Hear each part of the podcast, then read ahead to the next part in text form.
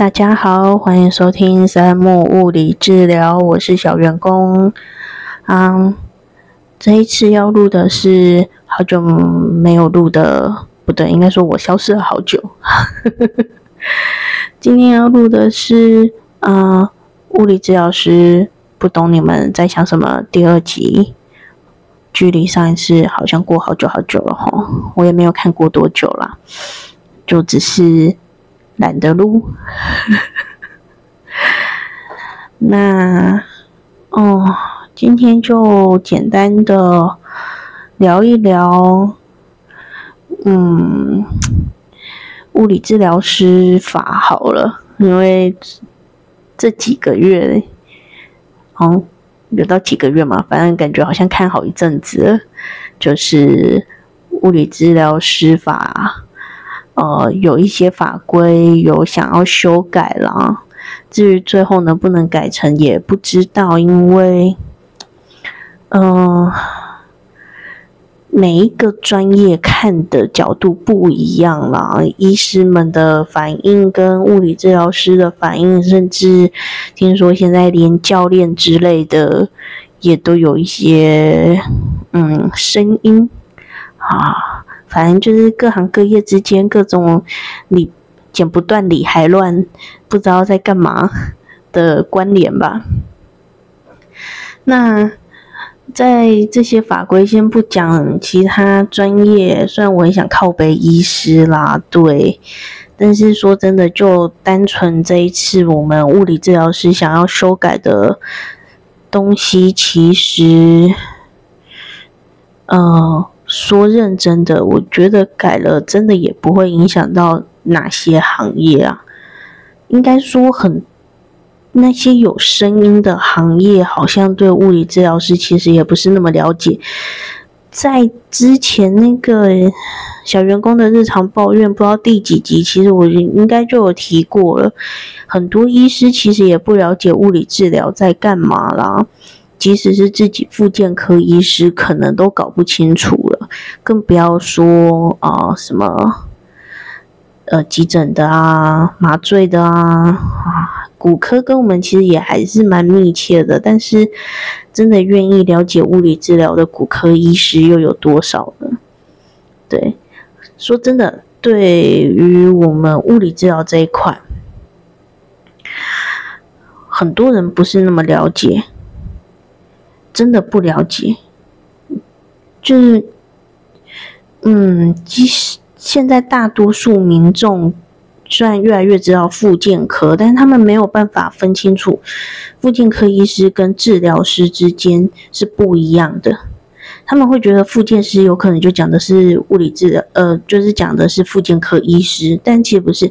复健科医师是复健科医师，物理治疗师是物理治疗师，职能治疗师是职能治疗师，语言治疗师是语言治疗师。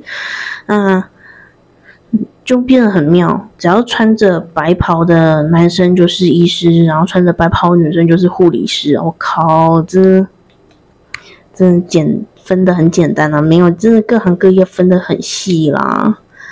这这真的分得很细，你不会在银行里面，然后对着保全大哥说：“诶，我我要我要办什么业务，你帮我办，不可能嘛？”那银行里面也也是分很细啊，像呃有些人可能就是负责 A 项目，然后有些人负责 B 项目，然后各专业之间不一样。你看有些就是专专门处理。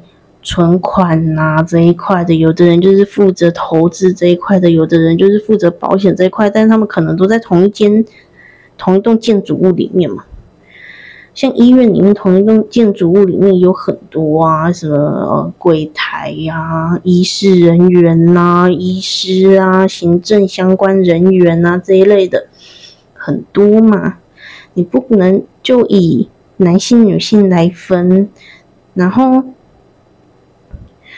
啊然后像像现在已经看到一些呃一些文章内容啊，可能就会讲说什么哦，物理治疗师可能啊，那 就有有些医生可能就会说哦，物理治疗师学的东西不足以去评估与判断这些人适不适合执行某些业务啊。反正讲白一点，就是他们觉得我们不会不会呃判断危险呐，然后可能觉得啊这个人就是要怎么做，然后结果做一做出事了。讲白一点就是这样。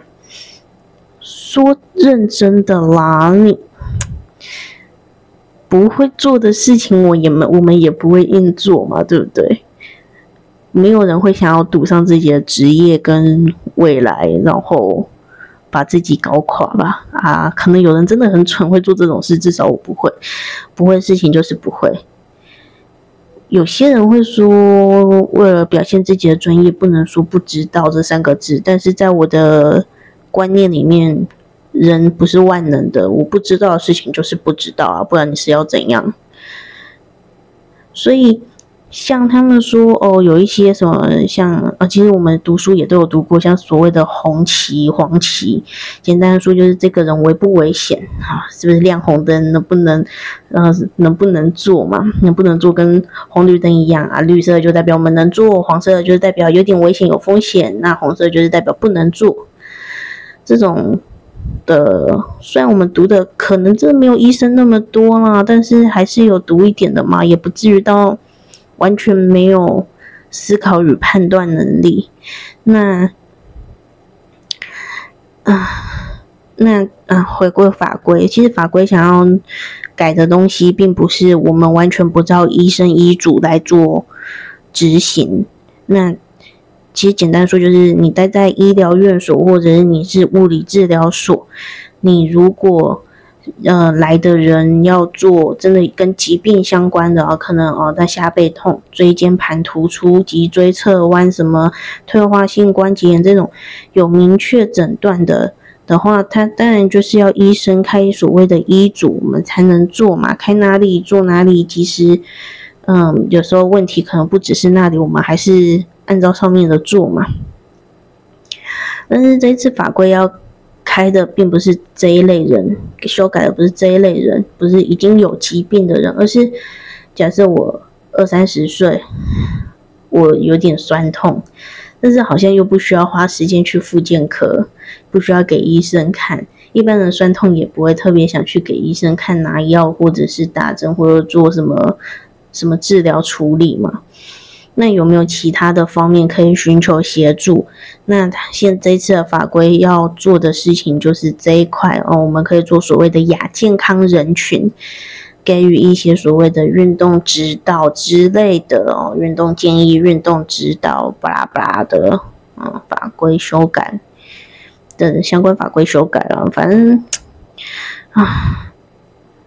讲的乱七八糟，反正简单的一句话就是，我们也没有跟医师抢有生病的人嘛，那为什么就是要把事情好像讲的很严重呢？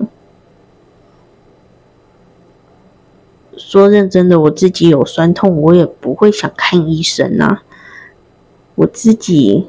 简单动一动，稍微稍微想一下哦，评估一下状况，然后我想要怎么做就做，然后大部分的状况都能缓解。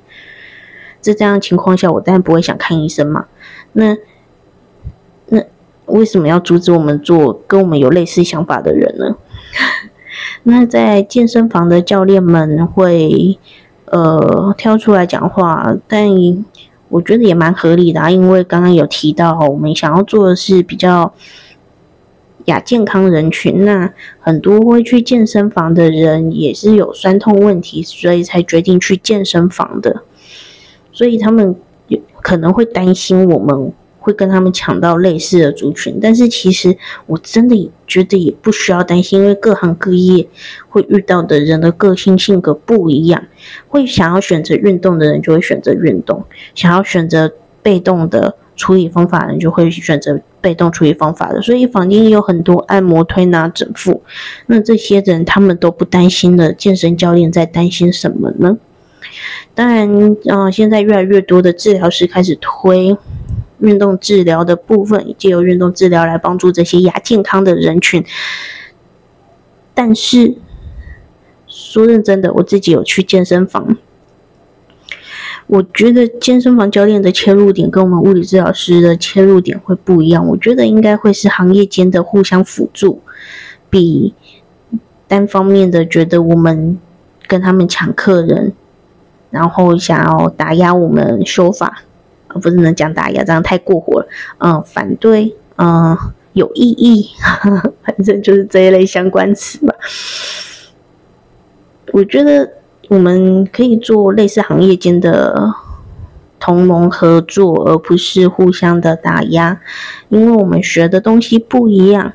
像我不会去学，呃，肌肉训练的过程中会进入到某些阶段，然后进到什么阶段之后可能会维持什么样的状况。那我如果要进入到下一个阶段要怎么训练这一类的，我不会去学。但是，就像你们也不会，呃，健身教练们也不会去学习，像是哦。呃，肩膀哪个位置疼痛？那它在什么角度疼痛？可能会是什么问题？那借由其他的测试，然后去看，可以更准确评估出啊，可能是某几条肌肉问题。